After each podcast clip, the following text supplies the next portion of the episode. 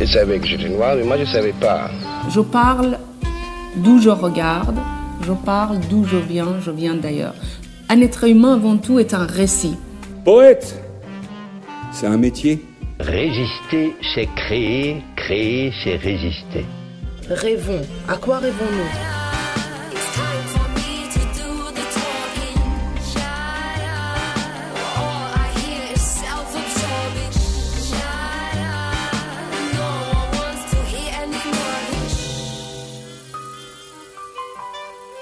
Kobo by Fnac présente La couleur des mots, une série originale d'Alexandre Hérault et Claire Almerac, réalisée par Écran Sonore et produite par Kobo. Une collection dédiée à celles et ceux qui vivent, rêvent et écrivent le monde de demain. Un monde ouvert, libre, humaniste et riche. Un monde dans lequel ils et elles ont choisi les mots pour avancer, pour construire leur propre chemin, échapper aux clichés et aux étiquettes et nous dire que l'espoir est possible à condition de tendre l'oreille.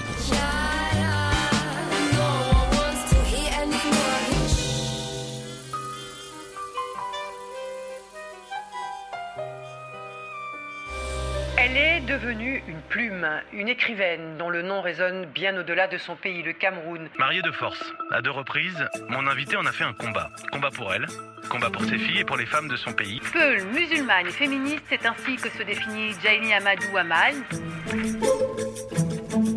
Rencontre avec Jaili Amadou Amal. Rencontre avec l'auteur des Impatientes, paru chez Emmanuel Collat en 2020, et qui, entre autres prix, a obtenu le Goncourt des lycéens le 2 décembre dernier. Rencontre enfin avec une romancière militante qui se bat avec ses mots, sa plume et sa voix pour que les femmes et les petites filles du Sahel, mais aussi d'ailleurs, puissent échapper au destin qui a été le sien avant d'être sauvées par les mots et de s'imposer en trois romans comme l'un des noms de la littérature engagée contre les discriminations et les violences faites aux femmes. Jaili Amadou Amal est persuadée que l'écriture peut changer le réel et son parcours en est la preuve.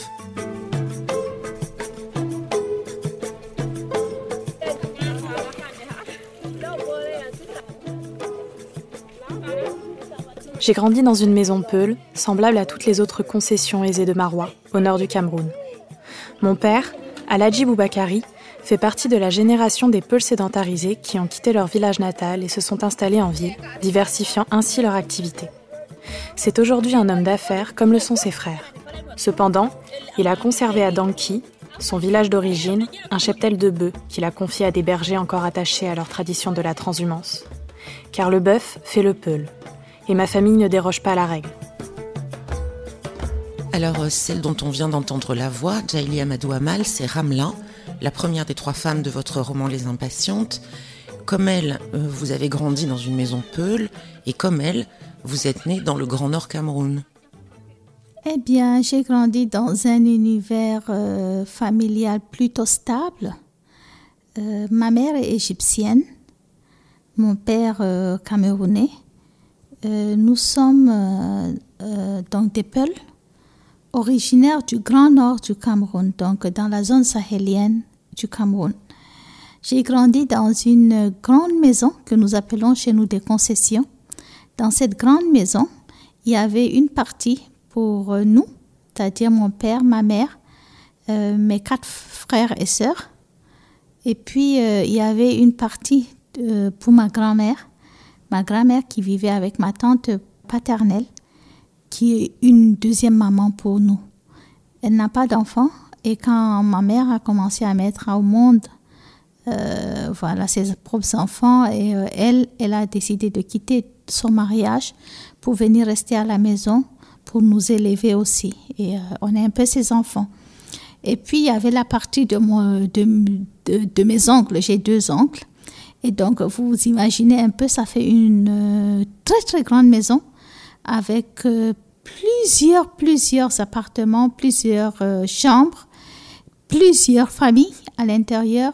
Et puis, ça fait surtout une, ambiance très chaleureuse avec de- des cousins qui grandissent avec nous.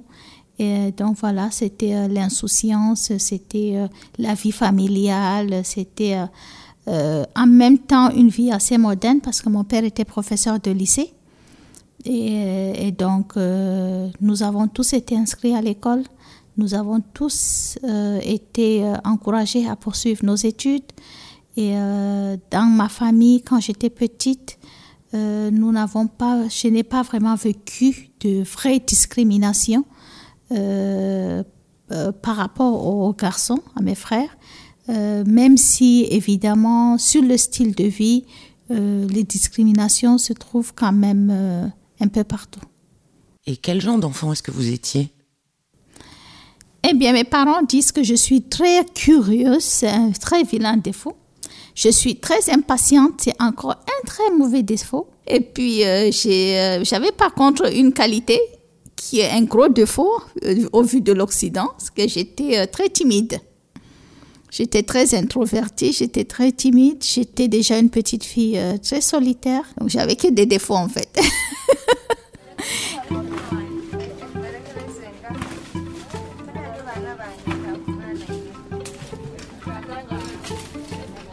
le côté du carré, le côté du champ est égal à 100. C'est pas 4. C'est 100 mètres on demande de trouver le côté. On dit, regardez là, on dit côté du carré. Quelle est l'ambiance à Marois à cette époque? Dans quelle atmosphère, en tout cas, est-ce que vous grandissez? Euh, je faisais quand même partie, euh, je peux dire, on était dans le Grand Nord Cameroun, c'était une petite ville, mais je peux dire qu'on était quand même privilégié parce qu'on faisait partie euh, de la classe moyenne, de la classe moyenne, mais par le côté euh, expatrié de ma mère, le côté égyptien étranger de ma mère, on était plutôt favorisé parce que euh, ma mère s'était très vite liée euh, voilà, avec des femmes libanaises, arabes, soudanaises. Donc elle formait un petit groupe, mais également avec des femmes occidentales elles se retrouvaient toutes et on jouait tous ensemble, nous les enfants. Et, euh, et c'est là que j'ai vu mon premier livre. Et quand j'ai donc pu ouvrir ce livre-là, eh bien, je n'avais qu'une seule obsession dans ma vie, trouver des livres. Pour trouver des livres, euh, j'étais prête à tout. Et euh, j'avais appris qu'il y avait des livres à l'église catholique qui étaient juste à côté de la maison. Et bien, quand les parents faisaient la sieste, je me faufilais tout doucement. Généralement, j'entraînais mes frères et ma petite sœur. On allait, mais on ne pouvait pas entrer parce que, voilà, c'était une église. Personne n'allait nous empêcher, la porte était ouverte, mais comme on était musulmans, on avait peur. Alors, on grimpait sur un arbre derrière l'église. Et, puis, on escaladait le mur, on retombait de l'autre côté, jusqu'à ce que, voilà, le prêtre, euh, il y avait un prêtre français et puis lui, il était euh, voilà, surpris de nous voir. Qu'est-ce que vous faites là? On a dit, on cherche des livres. Et il nous a amenés à la petite bibliothèque et il nous a permis d'emprunter des livres et de venir lire. Mais on a quand même continué à escalader le mur pendant des mois jusqu'à ce que mon père l'apprenne. Et mon père nous a donné notre première leçon de tolérance. Il était très fâché qu'on escalade le mur. Et puis, euh, il était très surpris aussi et il nous a posé la question simplement, mais pourquoi vous faites ça? On a dit, hein, parce qu'on veut lire. Oui, mais euh, pourquoi vous escaladez le mur? Mais Parce qu'on est musulman. Et alors? Mais euh, on est musulman, on n'a rien à faire à l'église. Qu'est-ce qui vous a raconté cette histoire? Qui vous a dit que les musulmans ne peuvent pas aller à l'église? La prochaine fois, entrez par la grande porte et soyez fiers. Eh bien voilà, la première grande leçon de tolérance. On était euh, les seuls musulmans de la ville à aller à l'église, à être fiers. Et euh, euh, très belle conclusion de l'histoire, mon père est devenu très ami avec le prêtre. Et il y avait des après-midi de grandes discussions où le prêtre s'amenait avec sa Bible et mon père avec son Coran et où mon père ressortait la Bible écrite en arabe pour montrer au prêtre que non, c'est pas vrai et tout ça. C'est là où commencé la, la, fréquentation des Peuls dans le catholicisme. Donc ça en 1957, c'était Velengara, en 1958 c'est pas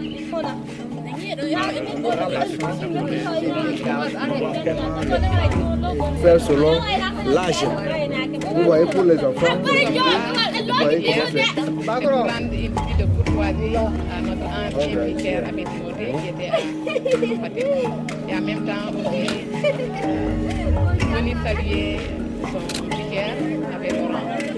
Donc à ce moment-là, le monde qui vous entoure, il vous semble encore euh, plutôt heureux et ouvert. Il y a une certaine tolérance qui semble être de mise autour de vous, entre religion, communauté.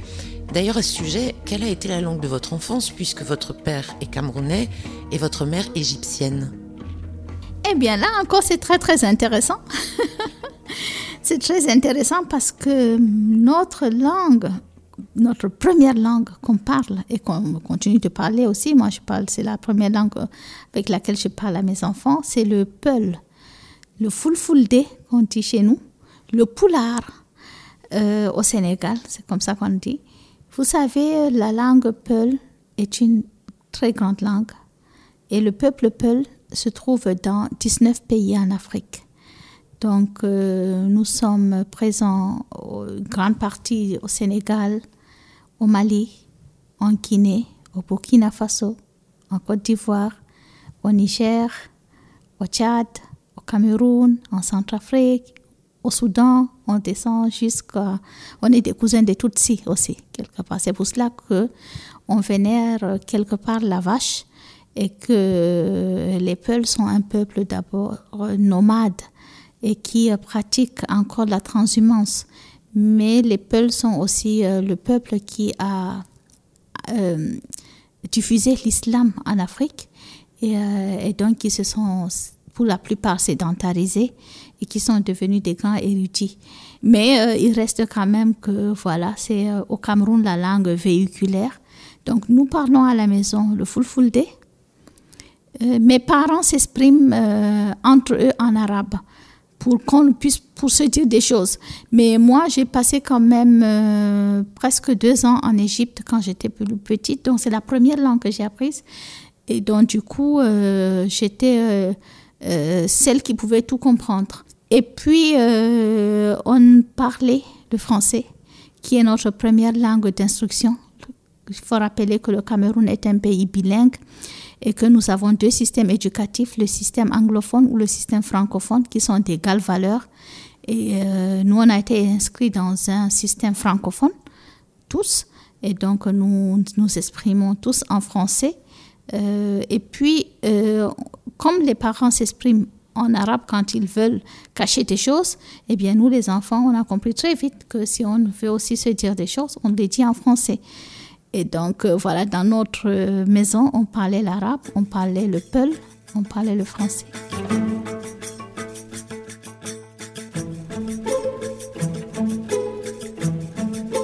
Moi, je suis différente. Je l'ai toujours été. Pour ma mère, c'est comme si j'étais une extraterrestre. Quand mes sœurs tombaient en pamoison devant les beaux pagnes multicolores que l'employé principal de notre père apportait chaque année pour la fête de fin du ramadan et se disputaient afin de s'arracher la couleur qui leur irait le mieux, j'arrivais, bonne dernière, prenais le pagne dont généralement personne ne voulait et m'en allais d'un air ennuyé me replonger dans mes livres. Quand mes sœurs abandonnaient leurs études le plus tôt possible, sans chercher à désobéir à mon père, et quand elles acceptaient d'épouser l'homme que lui ou l'un de mes oncles avait choisi pour elles, car elles s'intéressaient davantage aux aspects matériels du mariage, les cadeaux ou le design de leur futur intérieur, je m'obstinais à aller au collège.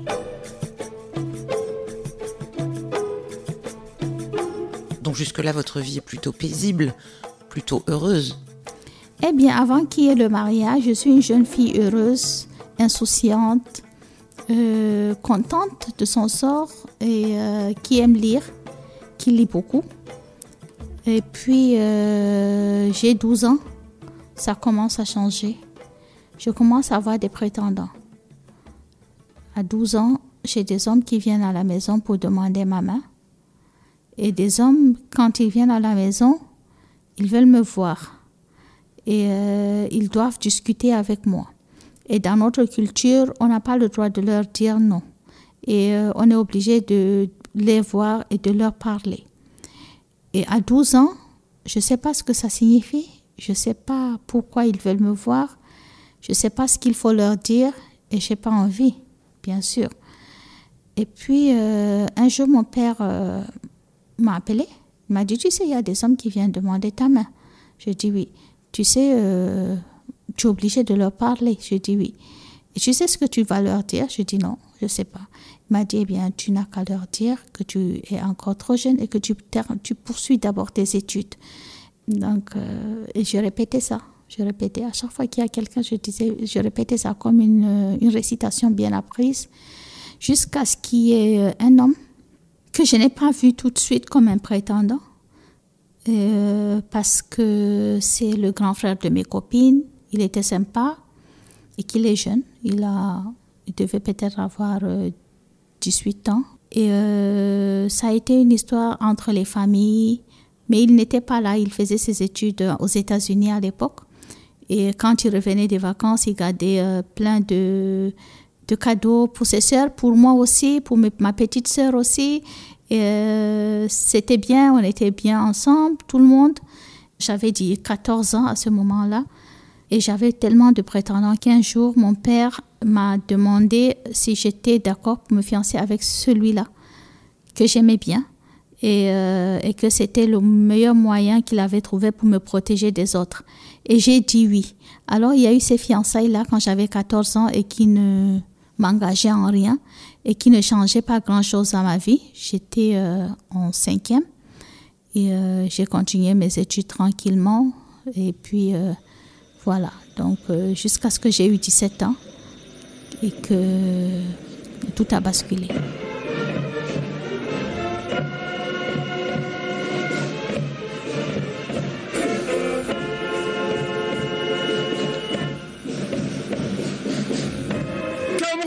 Cameroon, our dear and lovely country. The call of togetherness sounds upon you. Hier, les ancêtres se sont battus pour te sortir de la domination au prix de leur vie. Aujourd'hui, toute la nation se bat corps et âme pour préserver cette indépendance si chèrement acquise. Tomorrow, we your children shall continue to be conscious of the fact that the subdivision and divisions are just a portion of land where we share a common destiny. Nous sommes donc en 1992, c'est jour de fête à travers tout le pays, mais pourtant cette date, eh bien, elle va changer votre vie. Eh bien, il y a le défilé, la fête nationale, le 20 mai, on va, tous les élèves, euh, donc l'école primaire, secondaire, euh, supérieure, défilent devant les autorités de la ville. Et moi, j'étais la présidente du club journal de mon collège. Et euh, tenu le drapeau, j'étais très voilà, visible.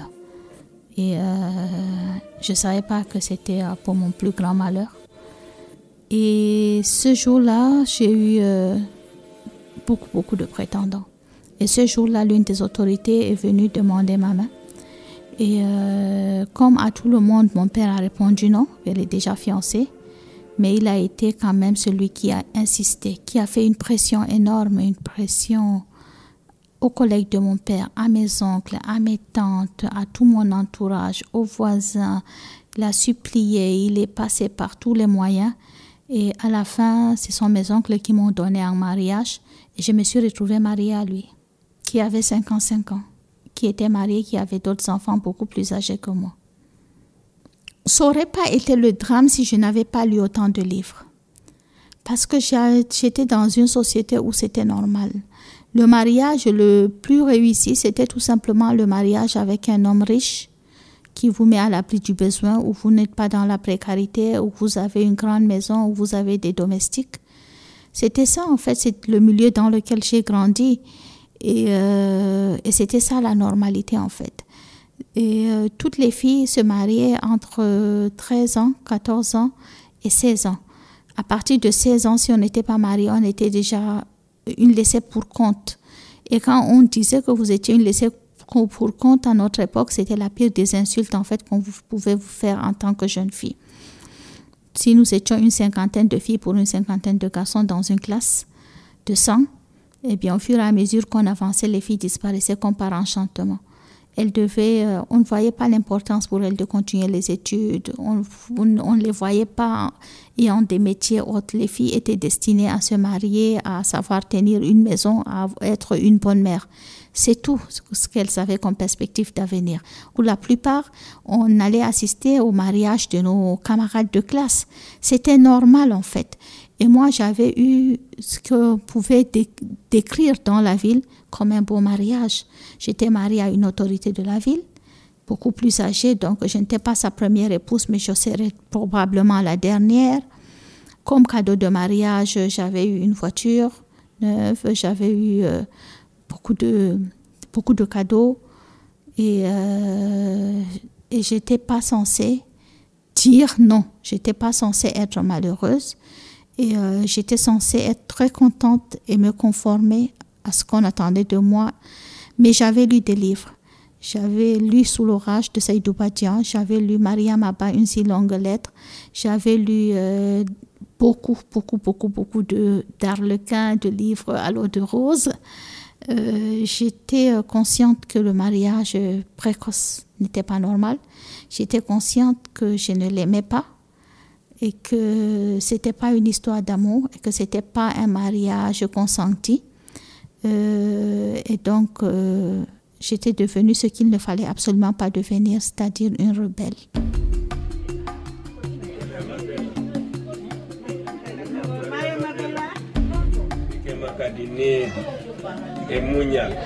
Mounial, mes filles, craignez votre Dieu, soyez soumises à votre époux épargnez vos esprits de la diversion. Soyez pour lui une esclave et il vous sera captif. Soyez pour lui la terre et il sera votre ciel. Soyez pour lui un champ et il sera votre pluie. Soyez pour lui un lit et il sera votre case. Ne boudez pas.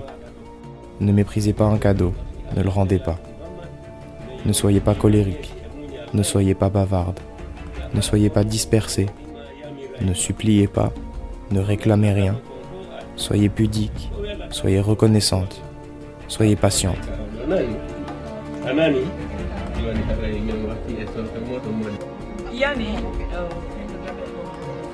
Vous devenez donc une épouse avec un nouveau foyer, une nouvelle famille, mais que vous n'avez pas choisi. Déjà, la première année, c'était très difficile. J'avais 17 ans. Euh, j'étais malheureuse. Et puis, vous savez, maintenant que j'y pense, il y a une tradition chez nous qui s'appelle le confinement. Le confinement, c'est qu'une jeune fille euh, mariée n'a pas le droit de sortir pendant une année. Un an où euh, vous êtes enfermé à la maison, vous êtes juste une mariée, où vous n'avez aucune vie sociale, sauf quand on vous rend des visites. Et après cette année-là, on fait une fête de déconfinement. et puis vous rentrez à la maison chez vos parents pour euh, peut-être un mois de vacances. Et ensuite, quand vous revenez, maintenant, vous avez le droit d'avoir une vie sociale. C'était ce qui se passait à notre époque. Et donc, euh, je suis censée être confinée pendant une année. Eh bien, à la rentrée scolaire, j'ai dit, je vais à l'école. Mon époux, qui avait 55 ans et j'avais 17 ans, avait rapidement compris que euh, y a des choses qui ne se négocient pas avec moi.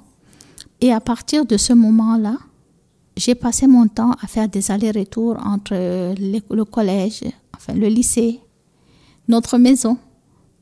Et euh, après, c'est tu restes patiente, tu restes patiente, tu patientes, tu n'as pas de patience, tu es une rebelle, tu es euh, une mauvaise fille, tu es une mauvaise épouse, tu rentres chez toi pour moi, déjà, c'était pas ma maison. Ma maison restait ma maison familiale, la maison de mes parents.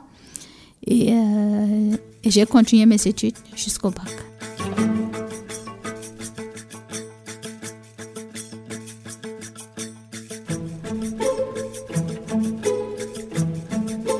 Je n'attends plus rien des autres, ni secours, ni espoir.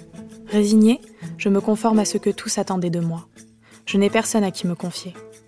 Entre les femmes de la concession règne le non-dit, l'hypocrisie et la méfiance. Je ne déroge pas à la règle, je deviens égoïste. Je ne vais pas bien, les autres non plus, mais je ne me préoccupe que de moi. Et malgré tout ça, vous résistez, vous avancez, enfin autant qu'il vous est possible en tout cas. euh, jusqu'au bac, donc comme je le disais, c'est aller sur euh, beaucoup de tentatives de fugue, parce que là, je, le raconte dans les moments où c'était pas si grave, où je rentrais quand même et on me disait patiente et tout. Mais il y avait des moments plus difficiles où euh, je rentrais à la maison, mais je savais que j'allais pas être accueillie, donc je partais. J'essayais de m'enfuir, d'aller ailleurs. Et j'avais appris à conduire très vite. Et je prenais ma voiture et je partais. Et je ne savais pas où aller et je revenais parce que j'avais peur. Et je cassais tout. Et on remettait tout. Et euh, chez nous, on, on, vous met plein, plein de bibelots, plein d'ustensiles. Et moi, je passais mon temps à tout les casser. Et lui, il passait son temps à tout racheter, à tout remettre. Et euh, après, c'est aller sur euh, des maladies psychosomatiques. Je faisais de la boulimie. J'ai pris beaucoup de poids. Je me suis retrouvée à presque 100 kilos, alors qu'à mon mariage, j'en faisais à peine une cinquantaine. Et euh, ensuite, comme ça n'allait toujours pas, j'essayais de me tuer. Donc, je faisais des tentatives de suicide. Et, euh, et ce qui m'a sauvé la vie, là, c'est parce que j'ai une phobie de médicaments. Et donc, euh, en fait, tout ce qu'on savait, c'est qu'il fallait boire beaucoup de nivaquine, de quinine pour mourir. Et c'est trop amer. Donc, au moins, ça m'a sauvé la vie, le fait que les médicaments soient amers. et puis, à ce moment-là, j'avais des moments de, comment dire, de, où j'avais envie de vivre. C'est quand j'avais un livre.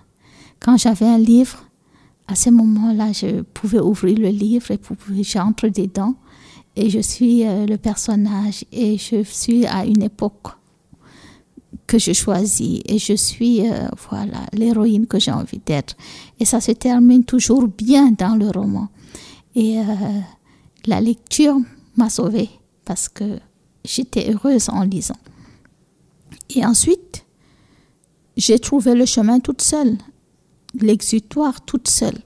J'adore les agendas. Je ne sais pas pourquoi j'ai toujours adoré les agendas. Ce jour-là, j'ai commencé à écrire euh, ce que je ressentais vraiment et mon autobiographie. Et j'ai continué. Et je me suis rendu compte que je me sentais bien en écrivant. Et que ça me faisait, voilà, que ça me faisait vraiment du bien, que j'étais heureuse de faire ça. Et que ça me soulageait quelque part. Donc, euh, je n'ai pas fait esprit euh, de commencer à écrire cette, ces histoires-là.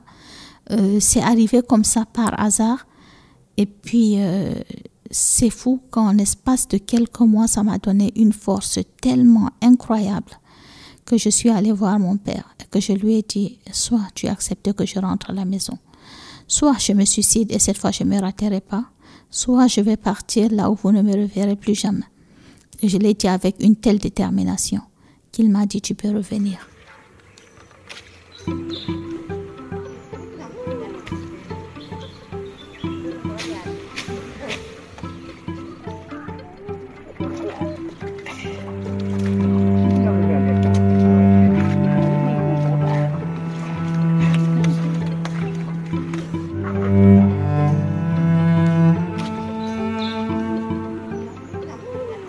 À ce moment-là, vous avez 22 ans.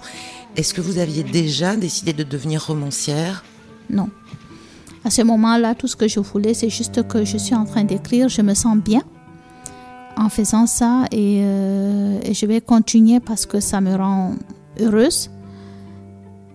Et puis, euh, quand je suis rentrée à la maison, j'ai montré à mon père l'agenda. Et euh, mon père est arabophone, évidemment. Moi, je suis francophone. Et, je lui ai raconté tout ce que j'avais écrit.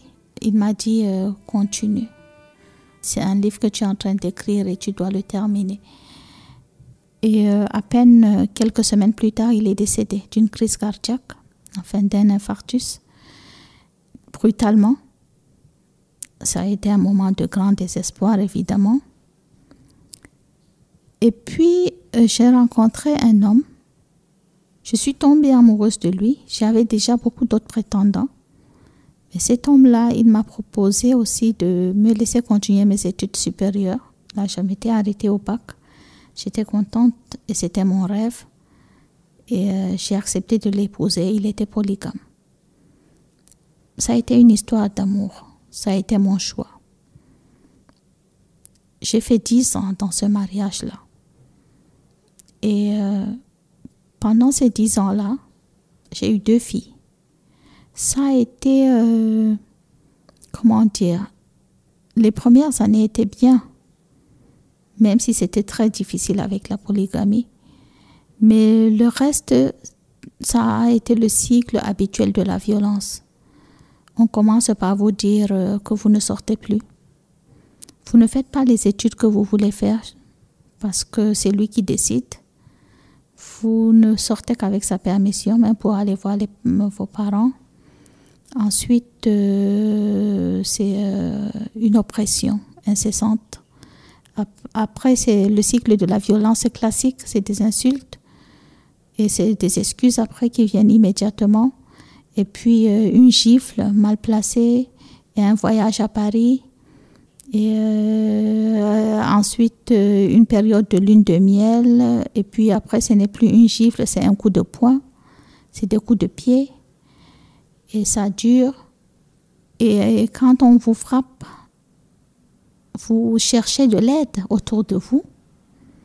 Mais vous ne pouvez pas trouver de l'aide parce que vous êtes dans une société où c'est normal, où euh, beaucoup de femmes vivent des violences conjugales et que ce n'était pas un scandale en fait, pas tant que ça.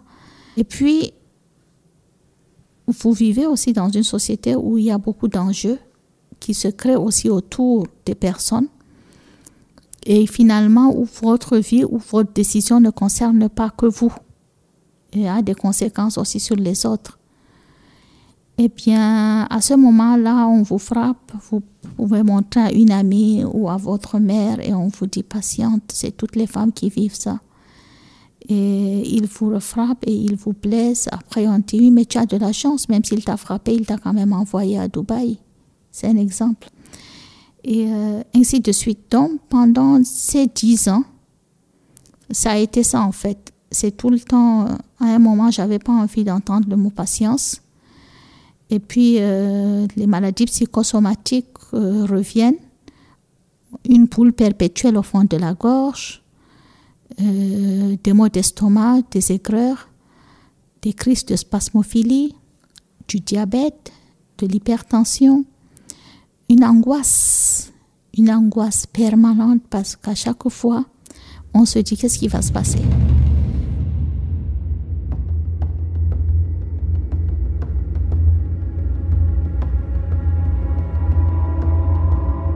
Confirme que je suis folle.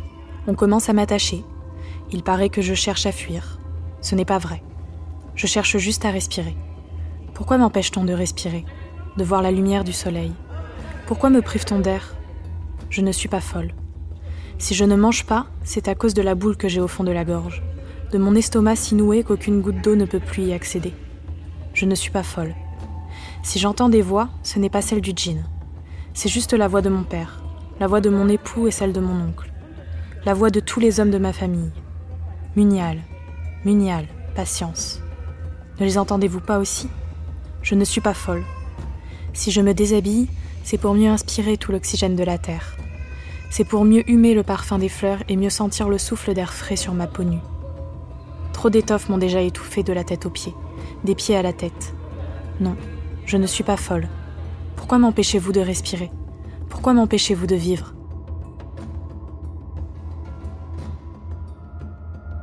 Malgré vos souffrances et ce que vous subissez, apparemment votre détermination eh bien, elle ne faiblit pas.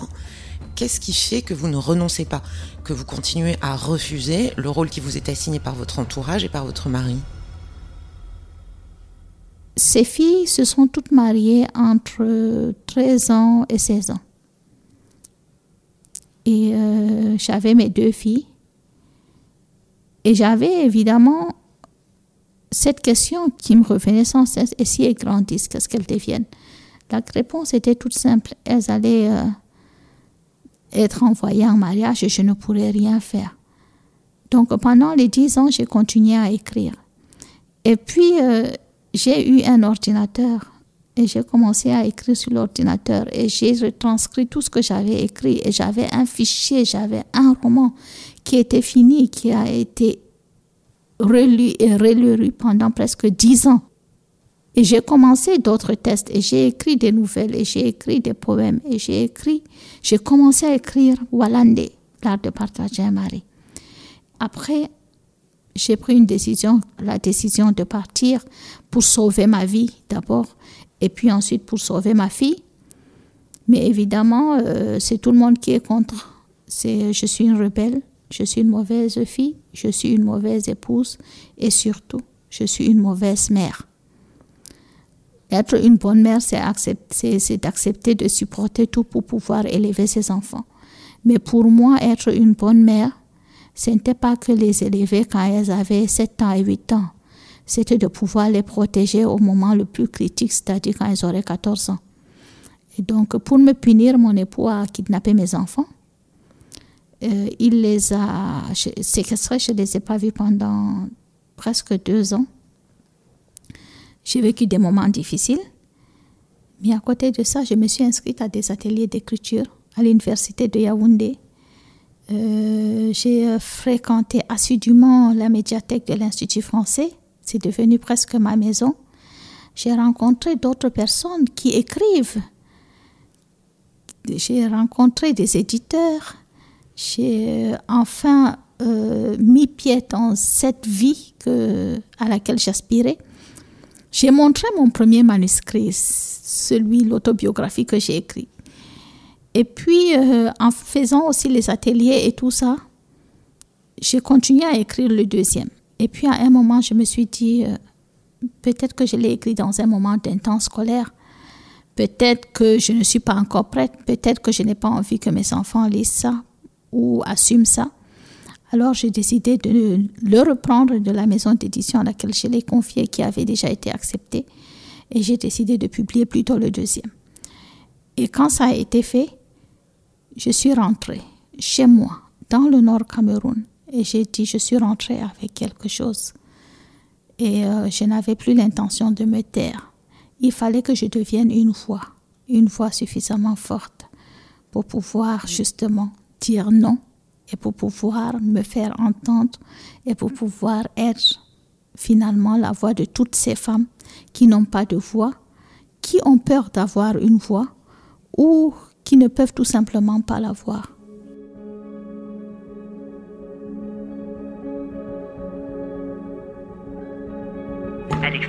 Cameroun, région marginalisée et encore très traditionnaliste, les mariages précoces sont légion.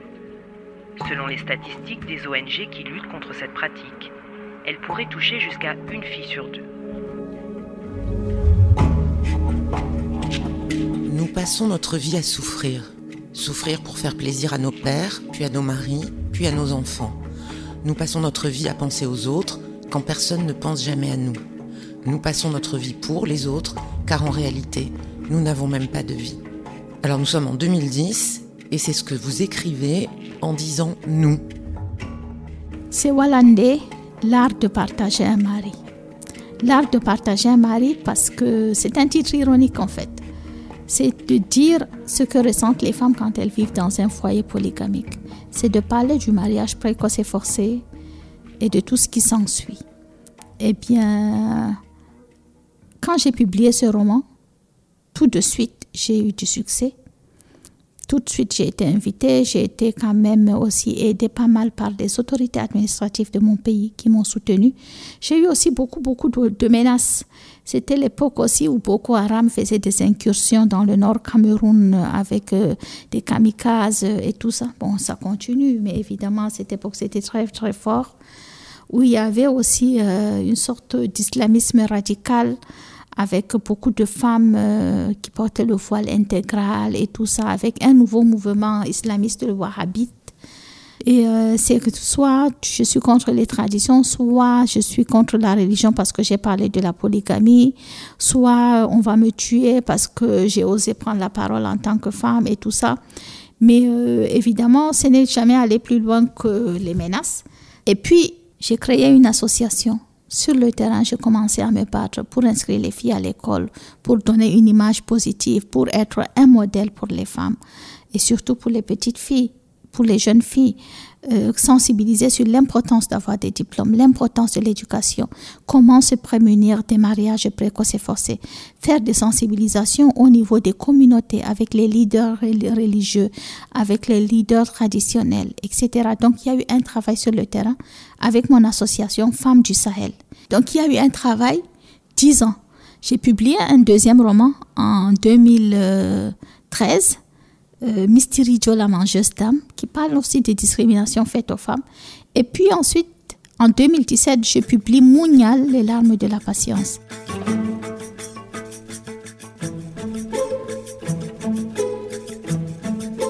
Safira, la Daada Saharé est la maîtresse du foyer. Si la maisonnée vit en harmonie, c'est grâce à son mérite. Elle jouit alors d'une grande estime. Mais si au contraire il y a discorde, alors ce sera de sa faute. Et c'est toi, Safira, la Daada Saharé. En tant que telle, prépare-toi à tout supporter. La Daada Saharé est le souffre-douleur de la maison. Elle est le pilier de la maison et de toute la famille. C'est à elle de faire des efforts, à elle d'être endurante. Elle devra intégrer à jamais la maîtrise de soi, le munial. Safira, patience. Oui, ce roman rencontre un énorme succès, d'abord au Cameroun, et puis sur le continent en général. Il obtient le prix de la presse panafricaine au Salon du Livre de Paris dès sa sortie, puis le prix de la Fondation Orange en 2019, le prix de l'Alliance des éditeurs indépendants, enfin je ne vais pas tous les citer, mais racontez-nous comment le roman arrive jusqu'à Emmanuel Collat. Eh bien, une de mes amies, ici en France, qui travaille aussi pour la Fondation Orange, l'a envoyé chez plusieurs éditeurs, dont Emmanuel. Emmanuel l'a bien aimé et puis elle a décidé de le publier et nous l'avons retravaillé euh, beaucoup plus sur la langue puisque moi j'écris quand même, je réfléchis un peu. Nous avons retravaillé et euh, nous avons décidé de changer le titre pour que ça soit plus parlant. Et, et voilà comment les impatientes euh, sont nées. Alors, pour finir, Jaili Amadou Amal, quel est votre mot préféré? L'espoir. Je pense que mon mot préféré, ce serait l'espoir, parce que je le porte, ce mot préféré. Mon nom, c'est Amal, et Amal, c'est l'espoir, en fait, parce que c'est ce que mes parents m'ont répété pendant toute ma jeunesse. J'étais leur espoir, donc euh, je suis censée être l'espoir dans ces moments préférés.